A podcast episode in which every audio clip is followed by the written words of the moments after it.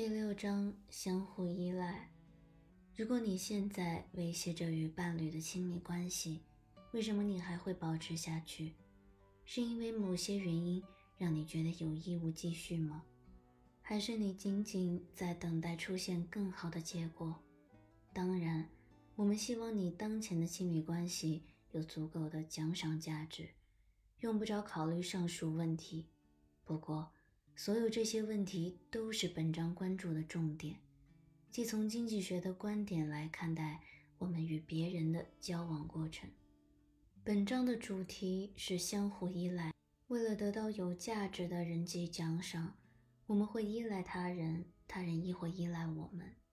我们将考察为什么我们会离开一段亲密关系而进入另一段。我们会思考亲密关系。能持续存在的秘密。我们不会讨论爱情，它将是另一章的主题。相反，我们会仔细考虑人际交往收支平衡表中的盈亏。你或许没有想过要做一名核算人际交往的会计师，但这样做可以深刻地洞察亲密关系的运作过程。社会交往，相互依赖理论认为。人们就像购物那样，在人际商厦里浏览，所有人都在寻找最合意的商品。我们在寻求以最小代价获取能提供最大奖赏价值的人际交往。我们只会与那些能够提供足够利益的伴侣维持亲密关系。不过，由于每个人都这样做，所以亲密关系中的伴侣双方。都必须满足自己的利益，否则亲密关系不可能持续下去。根据这种观点，与他人相互交换的理想奖赏是社会生活所必须的。这一过程就是社会交换。社会交换理论有各种版本，不过由约翰·蒂博和哈罗德·凯利提出的观点，现在称为相互依赖理论。是人际关系学家使用最多的理论，所以我们这里会特别的介绍。先来看看社会交换的核心要素：奖赏和代价。人际交往中，奖赏指的是我们与他人接触时所获得的令人高兴的经验和物品。人际奖赏的形式多样，既有和个人感情无关的好处。如你迷路时，陌生人为你指点方向；又有带个人色彩的亲密感，如你爱的人那里得到的接纳和支持。我们用“奖赏”这个词来泛指人际交往中任何值得拥有和受人欢迎的事物，这能够给接受者带来愉悦感和成就感。与之相反，代价是具有惩罚性的、令人不悦的经验。包括金钱支出，如为约会的饭局买单，或身体受伤，如鼻青脸肿。不过，亲密交往中最重要的代价是心理负担，对亲密关系发展不确定的担忧，对伴侣的缺点感到的丧失，和因为身处亲密关系而不得不放弃某些事物而感到的遗憾。交往中所有令人沮丧或苦恼的后果。都是代价。某一特定的人际交往所带来的奖赏和代价之和，就是结果，即交往中一方综合得到的净收益或净损失。把所有的奖赏和所有的代价相减，就得到结果等于奖赏减代价。显然，如果某人际交往的奖赏大于代价，就会得到正直的结果。但别忘了，社会交往理论宣称人们总是追求可能的最好结果。你的人际交往结果即便为正，并不表示这种交往就能好到足以使你继续待在伴侣身边。的确，相互依赖理论的一个深刻的观点就认为，人际交往的结果是正还是负并不重要。第二个标准是。假如没有现在的伴侣，我们认为自己会过得怎么样？人际关系的期望收益，相互依赖理论假定每个人都有一个与众不同的比较水平，即我们认为自己在与他人的交往中应当得到的结果值。CL 建立在过去经验的基础之上。如果人们曾有过奖赏价值伴侣高的亲密关系，就可能有较高的 CL，表明他们现在还期望并觉得自己理应得到非常好的交往结果。相反，如果过去经历过困难重重的亲密关系，那么他们的期望和 CL 都会很低。在人际交往结果从悲痛到狂喜这个连续变化的系列中，个体的比较水平只代表了它的参照点。CL 是测量我们对关系满意程度的标准。如果交往结果超过了你的 CL，你会感到幸福。从与他人的交往中，你得到了超过你所期望的最低结果。幸福的程度取决于你获得的结果超过期望的程度。如果交往结果远远高于你的 CL，你会感到非常的满足。相反，如果交往结果低于你的 CL，即使这一结果仍然相当不错，你的表现也比大多数人要好，你还是会不满意。这个观点非常重要。即使你在与他人的交往中仍有所收益，如果这一收益没有大到足够满足你的期望，你仍不会感到幸福。例如，你是一个富有而被人热捧的名人，你的 CL 就可能异常高。即使你有一个能迷倒众人的极品伴侣，你仍然会相当不满意。所以。亲密关系中的满意度并不仅仅取决于交往结果绝对意义上的好坏，相反，满意度来自交往结果和比较水平之差，即结果减 CL 等于满意度。人际关系的替代收益。不过，相互依赖理论的另一个重要假设是，满意度并不是唯一的。甚至也不是决定亲密关系持续与否的最主要的影响因素。无论我们是否乐意，我们都会用到第二个标准，即代替的比较水平，来确定我们在其他的亲密关系中是否更好。CL out 是指如果我们抛弃目前的亲密关系，而转头可以选择更好的伴侣或情境。所能得到的交往结果，如果你是个聪明的会计师，就能明白，CL out 是我们可以容忍目前伴侣的最差结果，其原因在于，如果其他的亲密关系有希望得到比目前的关系更好的收益，即使我们对现状还满意，也有可能离开现在的伴侣去追求更大的收益。记住，我们总在追求可能的最好结果。另一方面，即使我们对自己目前的亲密关系不是很满意，在没有更好的替代选择出现之前，我们也不可能脱离现在的关系。这个观点特别重要，可以解释为为什么人们仍然会待在使他们痛苦悲惨的亲密关系之中而不愿离去，尽管现实的处境非常痛苦。但置身其中的人们认为，一旦离开，情况会更糟。如果他们认为别处有更好的境况，就会选择离开。对亲密关系的满意程度，并不是取决我们要保持或离开关系的主要因素。这一观点是相互依赖理论的最有趣、最深刻的发现之一。所以，CL out 决定了我们对亲密关系的依赖程度。不管我们满意与否，如果我们认为现有的亲密关系是我们目前能得到的最好的关系，我们就会依赖现在的伴侣，而不会轻言离开。而且，我们当前亲密关系的结果和更糟的替代选择差距越大，依赖程度就越深。如果当前的结果仅比替代选择好一点点，我们就不会非常需要伴侣。如果替代选择不断改善，我们就会离开自己的伴侣。人们真的会离开幸福的亲密关系吗？如果 say out 真的比当前得到的亲密关系结果要好，他们很可能会离开。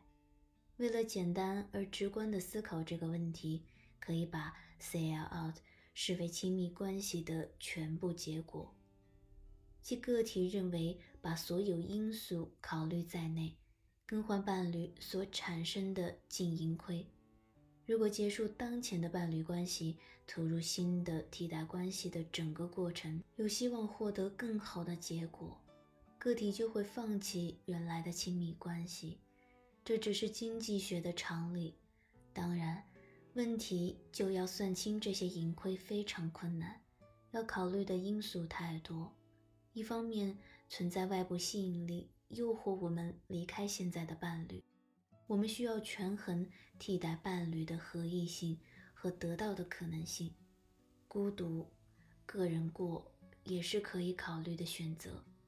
如果其他伴侣或者仅仅独居就貌似有吸引力，那么 C L out 就会升高。然而，离开现有的亲密关系还会招致许多代价，这会极大的影响另觅新欢所能得到的净收益。比如，社会心理学家已经表明，个体对现有亲密关系的投入，即亲密关系结束时个体会失去的事物，也是决定个体是否持续关系的重要影响因素。亲密关系结束时，个体失去的投入，既包括有形的物品，如要与前配偶分割的家具和餐具等等。也包括无形的心理受益，如姻亲和朋友的关爱和尊重。比如，不幸福的妻子可能克制自己不去提起离婚诉讼，这不是因为她没有可选择的其他好男人，而是因为她不想承担可能的代价，如烦恼的子女、愤恨的前夫、失望的父母、不解的朋友。所有这些都会减少离开的整体意愿，从而降低个体的 C L out。另一个复杂之处是，个体的 C L out 是他主观认识的产物，从而存在一系列因素影响着人们对他的认知。自尊就是影响因素之一。如果人们不喜欢自己，他们会怀疑自己的吸引力。从而会低估自己与其他替代伴侣相处的前景，习惯性无助也有影响力。如果人们过久的陷在糟糕的亲密关系之中，他们会丧失希望。忧郁的低估在别的关系中也不会表现出色。信息的获取也会影响个体的 C L out。如果你是居家式的、不用工作的家庭主妇。与每天到大城市上班相比，得到的替代选择信息就非常有限，因此你的 C L out 就会比走出家门见多识广时要低。的确，只有在你意识到合意的替代伴侣时，你的 C L out 才能提高。如果你对目前的伴侣感到满意，你或许不会太多注意到那些对你亲密伴侣。具有强烈竞争力的对手，实际上，对现有亲密关系满意的人，并不怎么有兴趣四处寻觅其他情侣。结果，他们认为自己的 C L out 比更关注替代伴侣的人低。这点可能很重要。留心自己的可选之人，并密切关注替代恋人的大学生，相比于不太关注的大学生，会更频繁的。更换自己的恋人，这些结果表明，虽然相互依赖理论将满意度和依赖性视为亲密关系中相对独立的影响因素，但它们实际上是相关的。正如一句俗语：“家花没有野花香。”但如果你和目前的伴侣在一起很幸福，你就不太可能注意到。还请记住这个睿智的观点。亲密关系的满意度对于伴侣的去留所起的作用十分有限。想想离婚通常的发展轨迹，以离婚的夫妻在决定分手前，往往有相当长的一段时间在痛苦中煎熬。是什么最终促使他们采取行动？CL out 发生了变化，他们的 CL out 最终超过了他们的目前关系的结果。婚姻状况变得如此糟糕，以致他们关系的结果下降到可获得的替代选择之下。这些替代选择的结果过去常常是不足的，或者结束婚姻的代价明显降低了。比如，因为夫妻在一起痛苦的时间太长，他们的孩子、父母和牧师都可能改变了观点，开始支持他们离婚。又或者离开亲密关系的奖赏明显增加了，因为他们储备了足够的金钱，或者找到了替代的伴侣。归根结底，人们不幸福时并不会去离婚，但如果在别处的前景最终看来更加光明，不管怎样，他们都会离婚。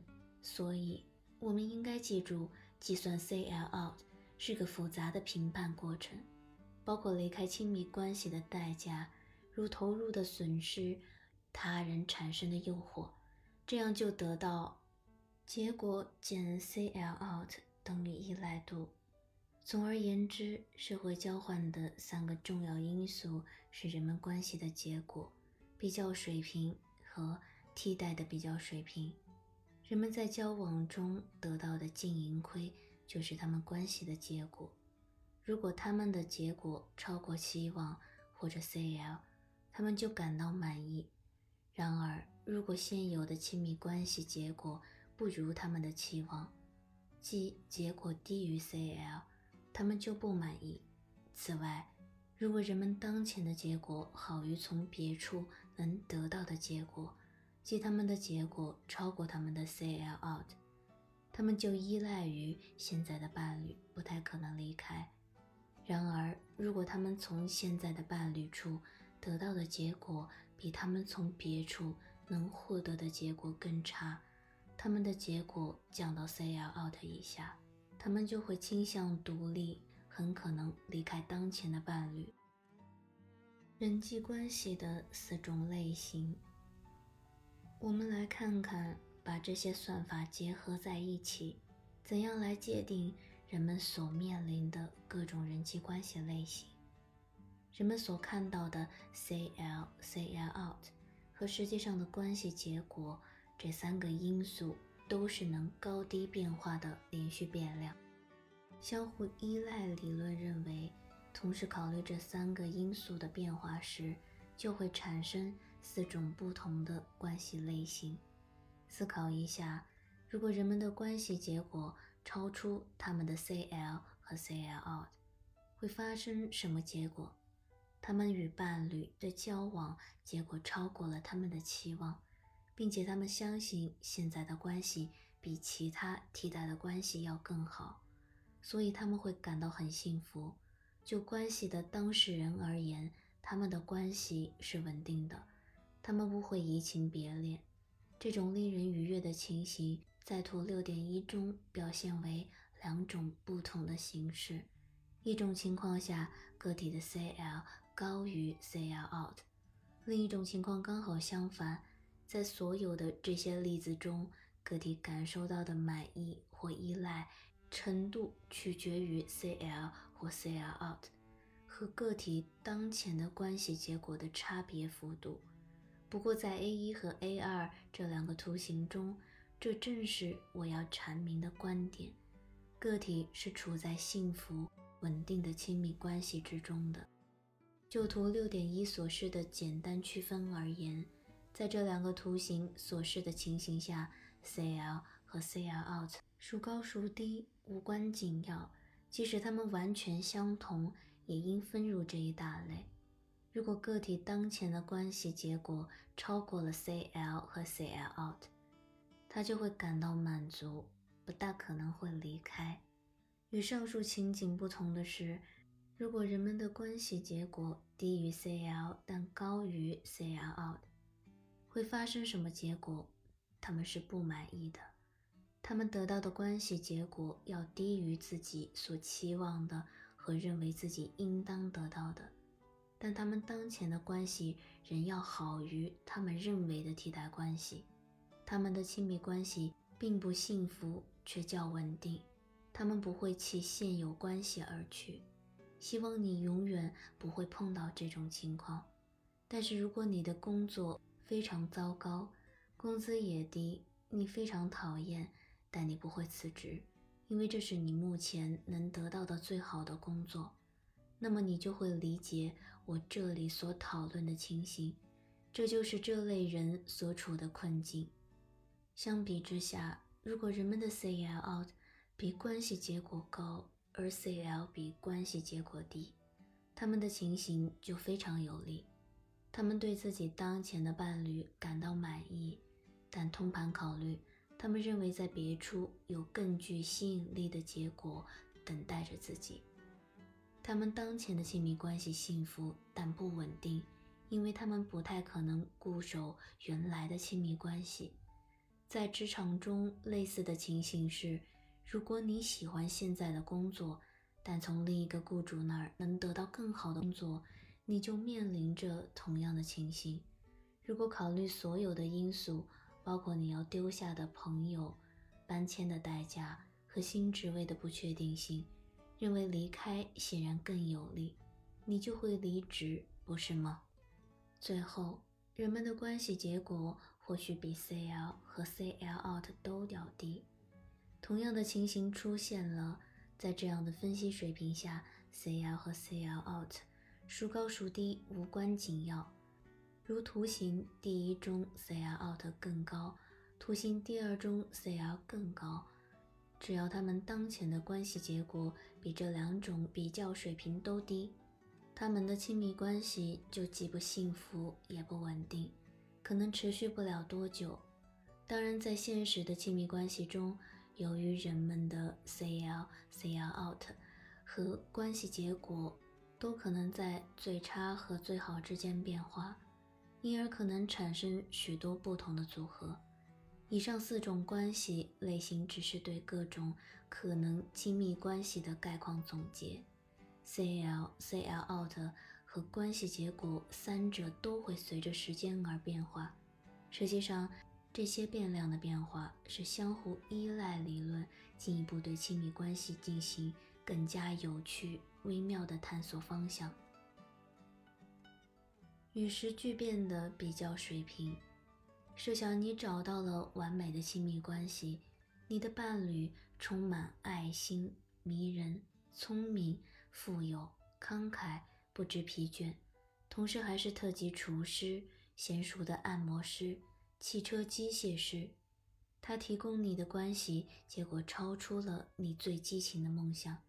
每晚你回家的时候，伴侣为你欢迎。例行的为你按摩揉脚，还为你准备了精美的食物，你满意吗？当然满意。但在连续几个月都享受到这种幸福之后，可能会出现什么情况呢？某晚你回到家时，因为爱人遇到交通堵塞而没有早回家，你没有了温柔的按摩，没有了美味的食物。嘿，你可能会想：我的美食呢？我的按摩呢？你已经在期望这些美妙的待遇了，这表明你的比较水平提高了。但当你的 CL 升高而关系结果维持不变，满意度就会下降。一旦你习惯于完美的伴侣，就会发现你从他的娇宠溺爱中得到的愉悦要比过去的少。确实，相互依赖理论预测到我们这样的模式，因为比较水平是建立在。我们过去经验的基础上，所以它往往会随着我们得到的关系结果而不断波动。当我们最初得到非常好的关系结果时，我们会非常愉悦；但随着我们开始把这些好处视为理所当然，CL 开始升高时，我们的愉悦感就会渐渐的减少。这样一来，即使没有任何改变，除了我们的期望。具有奖赏意义的亲密关系也会逐渐变得越来越不满意。在美好的亲密关系之中，真的会出现上述情形吗？嗯，有可能。你根本不应期望引领你步入婚姻殿堂的那种幸福会无限的延续下去。一项出色的研究追踪了荷兰五千五百多名年轻人十八年，结果发现他们开始约会、选择同居和步入婚姻，都与幸福的显著增加有关。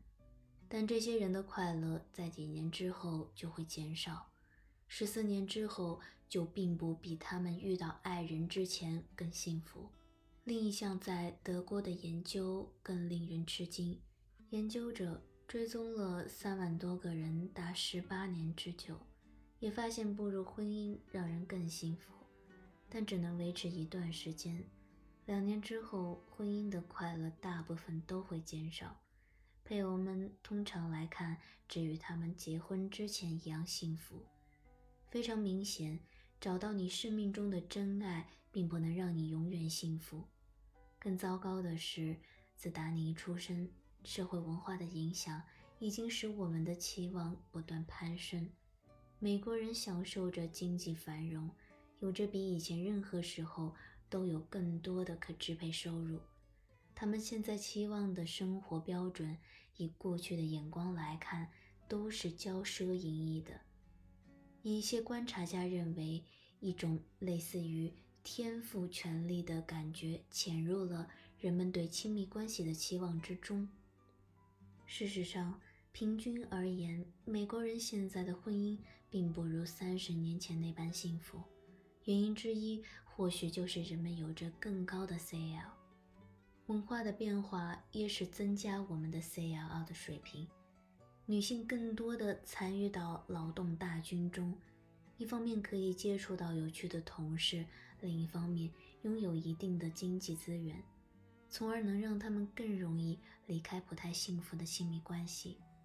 人们比以前更具流动性，以史无前例的速度周游世界，变换住所，所以他们的选择更加丰富多样。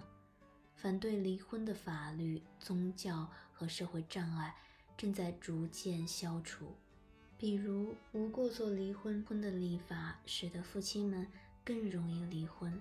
直接引起了成千上万本不该发生的离婚。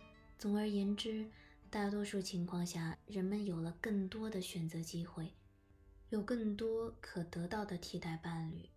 同时，离婚的代价在不断下降。我们甚至进入了一个永远可得到的时代，即使人们已经结婚了，仍逗留在婚姻市场上。不断的估量自己所遇之人成为未来伴侣的可能性。如果把所有这些影响因素结合在一起，并回顾图六点一所示的情形，你就不会为美国社会自一九六零年以来离婚率的急剧攀升而感到惊讶了。当 CL 和 CLL 都很高的时候，人们更加可能认为自己的亲密关系既不幸福也不稳定。